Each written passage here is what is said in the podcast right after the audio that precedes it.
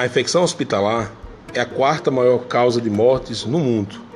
No Brasil, morrem 100 mil pessoas todo ano.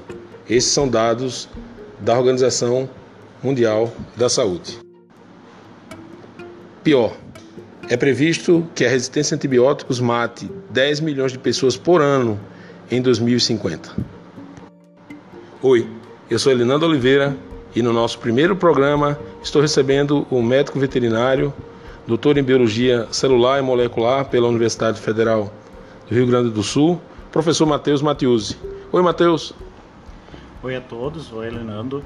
Uh, gostaria de dizer que é um prazer estar aqui né, nesse, nesse uh, momento falando com vocês uh, e dizer que para a gente é uma honra estar falando sobre a resistência antimicrobiana, um problema que a gente vem pesquisando, trabalhando juntos aqui, inclusive na Univasf, né?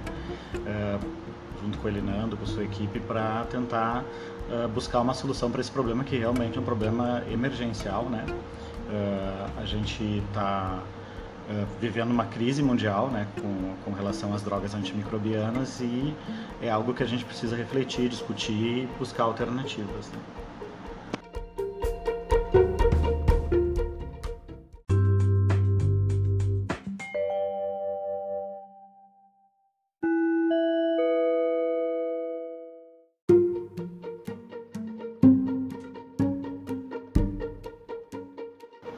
Matheus, explica pra gente o que são as superbactérias. Bom, as superbactérias né, são micro-organismos né, uh, que, uh, num determinado contexto, quando a gente está usando uma droga antimicrobiana, eles apresentam um fenômeno que a gente chama de resistência, aonde elas não morrem na presença destes compostos, né? Tudo vem de um princípio de Darwin, da lei de seleção natural, que rege né, a evolução da vida no planeta. Então, quando a gente está lidando com uh, pressões que o meio gera sobre um ser vivo, ele tende sempre a ser selecionado, positivamente ou negativamente. Nesse caso, essas bactérias, por terem esses genes que lhe conferem resistência no seu material genético, elas acabam ganhando uma vantagem evolutiva sobre aquelas que não possuem os genes e são sensíveis. Então, as sensíveis morrem, as resistentes sobrevivem. A grande questão é que as superbactérias, para que elas possam ter esses genes uh, no seu material genético, elas têm uma, uma, uma questão de grandes mutações, alterações no seu material, elas trocam esses materiais entre elas e elas vão adquirindo cada vez mais a resistência ao número maior de drogas, né? Eh, se tornando então mais uh, uh, uh, tendo uma vantagem, né? Quando a gente está usando drogas antimicrobianas. Mas uma das grandes equívocos é a gente pensar que ela é por ser super, ela seria uma bactéria muito forte.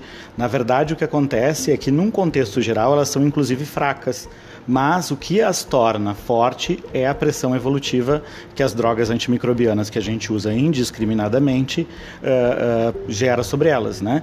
A gente tem que entender que hoje uh, a, a, pressão de seleção ela não se dá só pelo antibiótico que você toma quando você está com às vezes inadvertidamente com um resfriado, algo que foi prescrito errado, algo que você foi numa farmácia e tomou antibiótico sem consultar um médico ou, ou aplicou para o seu animal sem consultar um médico veterinário, né? sem uma orientação, sem o guia, mas também os antibióticos chegam para a gente através das plantas, né, de vegetais e, e de frutas, chegam para a gente através de, uh, uh, inclusive, alguns medicamentos que não são necessariamente antibióticos, mas por ter uma estrutura química parecida com eles, acabam realizando essa pressão de seleção também. Tá, isso explica em parte porque os antibióticos falham, né, contra as bactérias. Sim, é. Isso a gente tem que entender que um antibiótico sempre irá falhar. Infelizmente, é uma realidade que existe. Porque a natureza ela se prepara para sempre produzir variantes. Então, na natureza, no meio ambiente, no que a gente chama de saúde única, que seria saúde animal, humana, ambiental, né? Ah, no meio ambiente, nos animais ou em nós seres humanos mesmo, ah, existem populações bacterianas que são diferentes umas das outras. Nós todos podemos dizer somos seres humanos, mas nós somos seres humanos diferentes, nós somos indivíduos diferentes.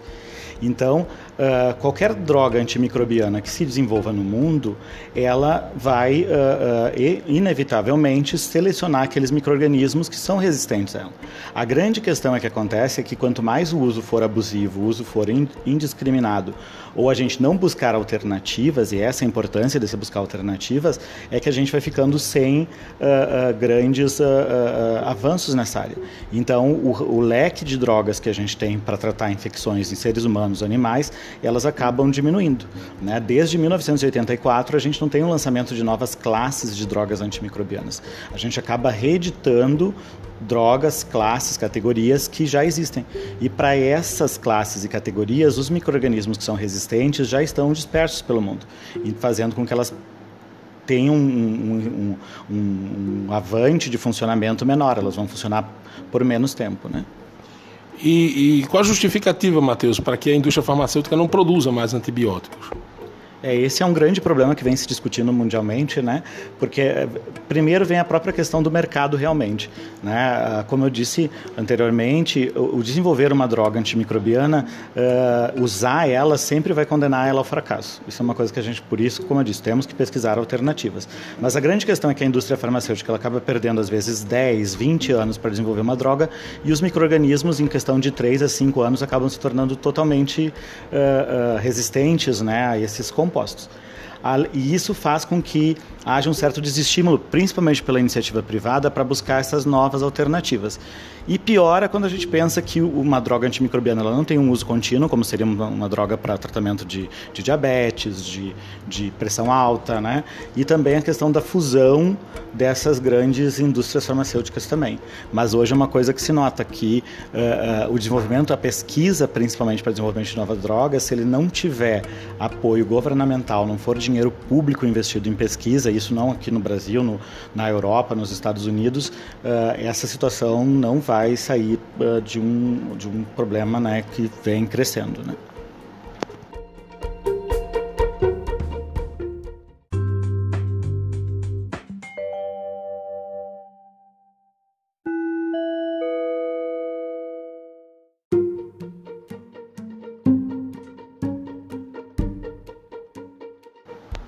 Então fica claro que a nossa luta contra as bactérias, ela vem sendo é, toda dedicada a essa reinvenção de antibióticos que já existem e que estão fadados a, a fracassar. E esse processo fica muito mais complexo quando se trata do controle no ambiente hospitalar. Mateus, fala para a gente um pouco mais sobre a problemática do, da contaminação nas UTIs. É, quando a gente fala uh, do próprio ambiente, mas a, a, o ambiente hospitalar é um ambiente que promove essa seleção.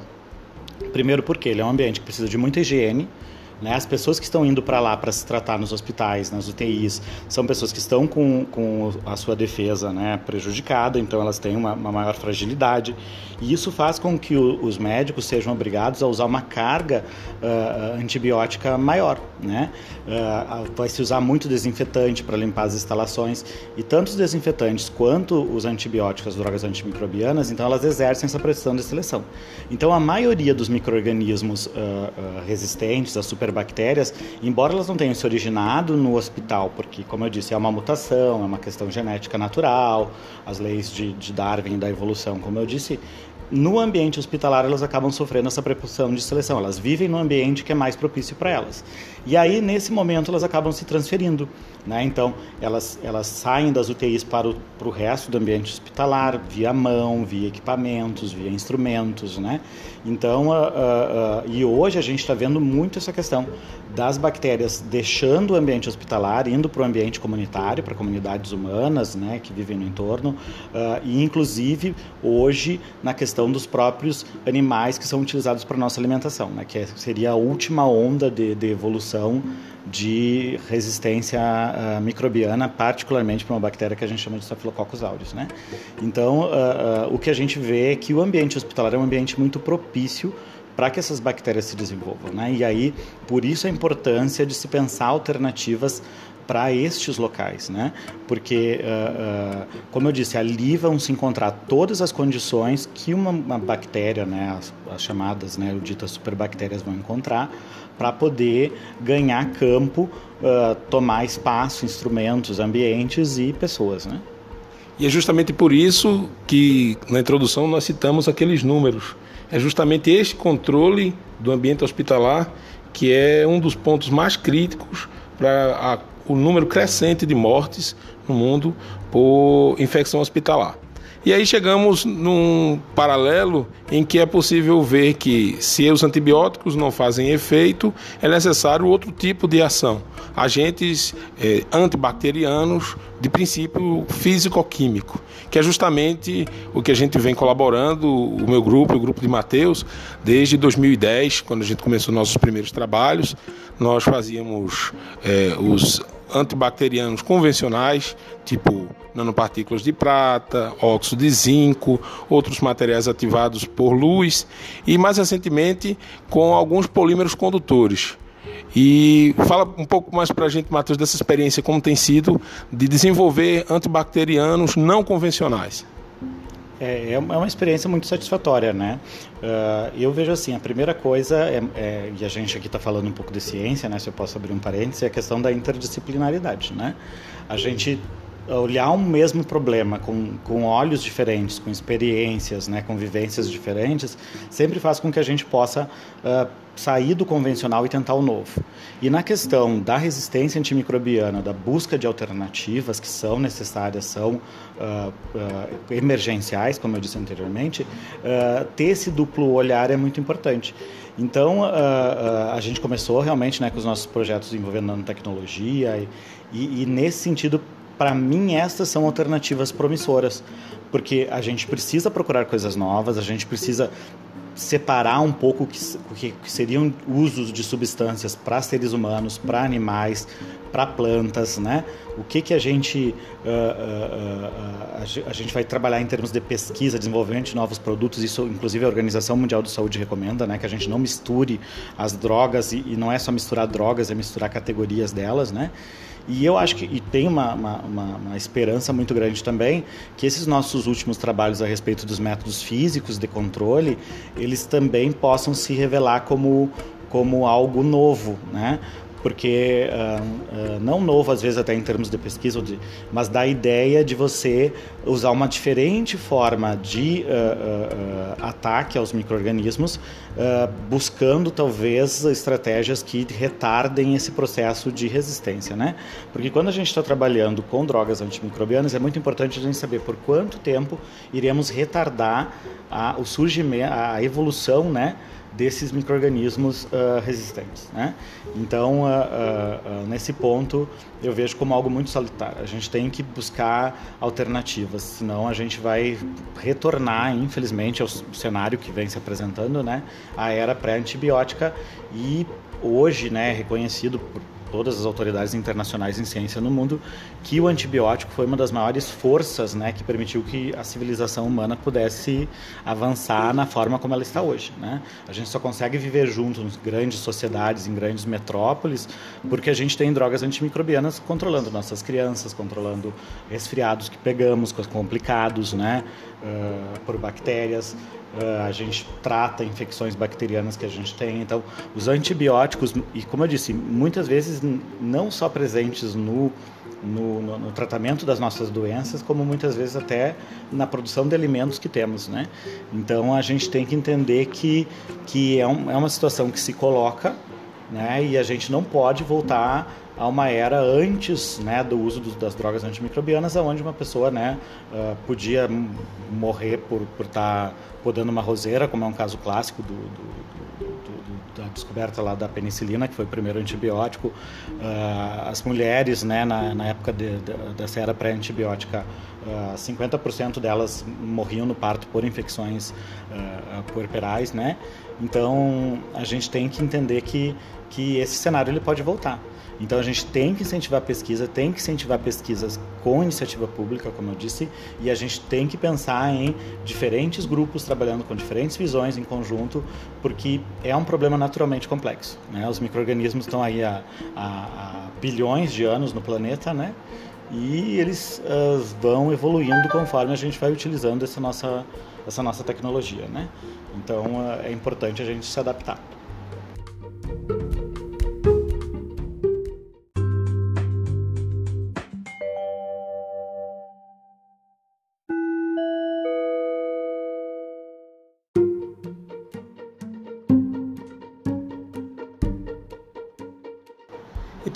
Seguindo nessa, nesse caminho apontado pelo Mateus, é necessário uma solução alternativa aos antibióticos.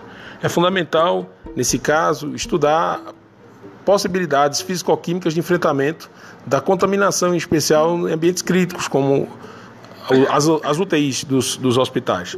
E nesse sentido, um polímero que nós vimos trabalhando ao longo desses últimos anos nessa colaboração aqui na Universidade Federal do Vale do São Francisco é o polipirrol. Ele tem carga oposta à carga da superfície das bactérias. E com isso nós podemos potencializar a ação antibacteriana dele, porque no meio as bactérias são atraídas à sua superfície e com isso você tem a penetração de componentes nas paredes celulares que inibem o desenvolvimento desses organismos. É possível ainda potencializar a ação desses agentes antibacterianos, por exemplo, a partir de campos elétricos bem reduzidos.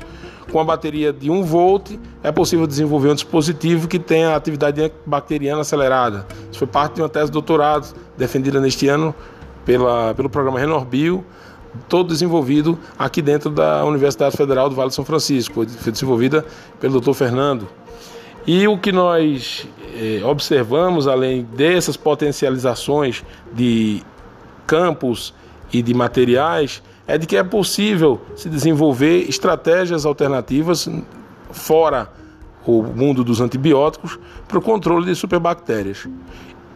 Uma patente depositada por nós neste ano de 2019, ela pode ajudar enormemente na solução destes problemas. Existe uma superbactéria chamada Acinetobacter que mostrou-se sensível à ação desse detergente. Mateus, fala mais para a gente sobre essa Acinetobacter. Bom, o Acinetobacter, né, que são na verdade um complexo né, de, de bactérias, Uh, elas uh, são bactérias que, que, hoje são muito resistentes aos antibióticos, né? Uh, o Acinetobacter tem uma questão complicante que ele ainda ele é uma bactéria que sequestra esses genes de outras bactérias resistentes, amplifica dentro do seu material genético e passa isso para outros organismos também resistentes, né? Então ele é um grande amplificador da resistência dentro do ambiente hospitalar, dentro do meio ambiente, fora do hospital também, né? Isso hoje já está comprovado. E uh, uh, é uma bactéria que produz biofilme, né? Uh, o biofilme é uma matriz polimérica de carboidratos, proteínas, DNA e essa matriz ela aumenta a resistência aos compostos antimicrobianos em até mil vezes, né? Então, muitas vezes no nosso ambiente, né, no ambiente hospitalar, ela fica protegida nessa, nessa matriz, nessa capa, nessa cola, e faz, isso faz com que os compostos não funcionem bem. E a gente conseguiu comprovar que com esse, essa nossa abordagem, essa nossa estratégia aí com o, o nosso produto, né, uh, que há tanto a morte dessa bactéria quanto a inibição na formação do biofilme também. Então, uh, uh, esse, esse composto é muito promissor hoje, no sentido da gente tentar chegar a uma inovação e tentar produzir né, uma, uma alternativa para ajudar a, a, reduzir o impacto dessa bactéria dentro dos ambientes hospitalares, que não é uma questão só do Brasil, é do mundo todo. Né? É um microorganismo hoje que, como eu disse, que além de ter o problema de estar lá, de produzir biofilme, ele tem ainda a, a outra capacidade que seria de transmitir genes para outros microrganismos que não seriam resistentes no momento que essa transmissão eles passam a se comportar ou apresentar esse fenômeno de resistência também, né? E o que estamos no momento é justamente naquela luta a primeira luta foi de conseguir depositar o pedido da patente e neste momento fazendo a luta de promover a transferência de tecnologia, porque temos um produto que tem um potencial muito grande para o controle dessas infecções causadas por superbactéria e o que buscamos no momento é parceiro que tem interesse dentro do mundo empresarial para que a gente possa finalmente sair da bancada de laboratório e chegar na bancada de produção deste detergente. Nós temos a convicção de que a entrada deste detergente contra superbactérias no, no mercado, ele pode salvar de fato vidas. E é de certa forma angustiante, Matheus, né? É, nós estarmos nesse horizonte de ter uma, um produto desenvolvido na universidade e ainda não ter conseguido parceiros dentro do mercado para que a gente possa ver esse detergente por todos os hospitais e UTIs e nessa luta tão séria contra as, as superbactérias. Isso, isso é muito importante, né? Se a gente não tiver apoio uh, empresarial, se a gente não tiver um, uma, uma, um interesse, né? Uh, muito do que a gente desenvolve ele acaba ficando isolado, né? E, e, e, a questão, eu acho que isso é uma coisa que não tem mais o que se discutir, né? Uh, eu acho que a gente, como sociedade, até vive um, um certo engano, né? Porque normalmente essas bactérias elas acabam matando pessoas dentro do ambiente hospitalar, pessoas que estão na UTI. Então, geralmente que vai se, se, colocar muitas vezes no prontuário não é que a pessoa morreu de uma infecção por bactéria super resistente, que uh, muitas vezes que elas, elas, elas saem disfarçadas em outras morbidades, né, que causam uh, mortalidade em, em pacientes uh, humanos, né, e, e acaba muitas vezes que a sociedade não, não identifica esse problema. Mas ele está aí, é uma grande oportunidade de inovação. Eu acho que nós temos que ter jovens cientistas trabalhando nessa área, nós temos que ter a, a interesse da nossa, da nossa comunidade comunidade empresarial brasileira, internacional, porque essa situação é uma situação realmente uh, que se a gente não achar alternativas e não achar alternativas logo, esse horizonte né, uh, parece estar né, tá se, se confirmando realmente essa questão de em 2050 uh, a principal causa de morte no mundo já não vai ser mais câncer, não vão ser doenças associadas nessa nossa vida moderna, e sim a infecção por superbactérias. Né? Então eu acho que a gente precisa e, e a universidade é uma grande parceira da sociedade, né? Então a gente precisa buscar parceiros, né, que queiram uh, discutir, propor uh, desdobramentos para esses produtos potenciais que a gente está tá encontrando, porque como eu disse, ele tem um potencial muito interessante, não só de atividade antimicrobiana, como atividade antibiofilme, que, como eu disse, também é um grande problema associado hoje a patógenos multiresistentes. Né? E um detalhe importante, só reforçando aquilo que o Matheus já falou, de que tudo isso surgiu a partir do momento que a pesquisa sai da sua zona de conforto, em que você promove a verdadeira interdisciplinaridade, em que se entende que processos físico-químicos podem ser associados a processos biológicos dentro do controle destas, dentro do controle dessas infecções. É um, um dado importante e relevante de uma universidade no sertão nordestino desenvolvendo soluções que podem ser relevantes a nível global. Mateus, mais alguma coisa a falar? Acho que nosso papo, começamos com chave de ouro, o nosso podcast. A ideia é que nós possamos ter regularmente essas entrevistas com cientistas das diferentes áreas e colocando as problemáticas e as soluções que somente a ciência pode promover para a convivência com, com tantos agentes. Não, gostaria só mais uma vez de agradecer, né, Elinando? Acho que é uma oportunidade muito importante para a gente estar tá falando do que a gente vem dedicando anos de pesquisa, né? E eu acho que isso é muito importante também para os jovens cientistas que estão começando, né? Ou seja, sem dedicação, sem persistência, sem você insistir, né? Uh, uh, no que você está fazendo, você não, não, não, não, avança em termos de, de, de, buscar resposta, buscar alternativas, né? Então, eu acho que é sempre bom a gente estar tá discutindo, espero que isso tenha uh, conseguido sensibilizar pessoas né, e, e, e, estimular uh, jovens uh, estudantes e pesquisadores e principalmente né, sensibilizar a nossa sociedade, nossos empresários para ver se a gente consegue realmente parceiros para tentar lançar novos produtos, lançar um novo olhar sobre a essa questão da, da, da, resistência, né? Então, só gostaria de agradecer e dizer que foi um prazer estar tá, tá aqui, né?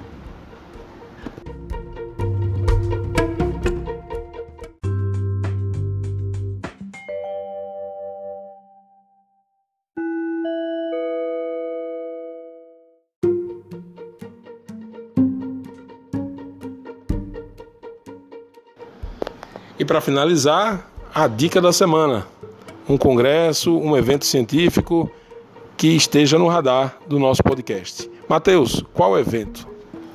Bom, eu gostaria de aproveitar uh, a oportunidade, né, uh, em nome da professora Gisele Veneroni, que é a presidente do Encontro Nordestino de Genética, que vai acontecer aqui em Petrolina em, uh, no ano que vem, 2020, né, de 2 a 5 de junho de 2020.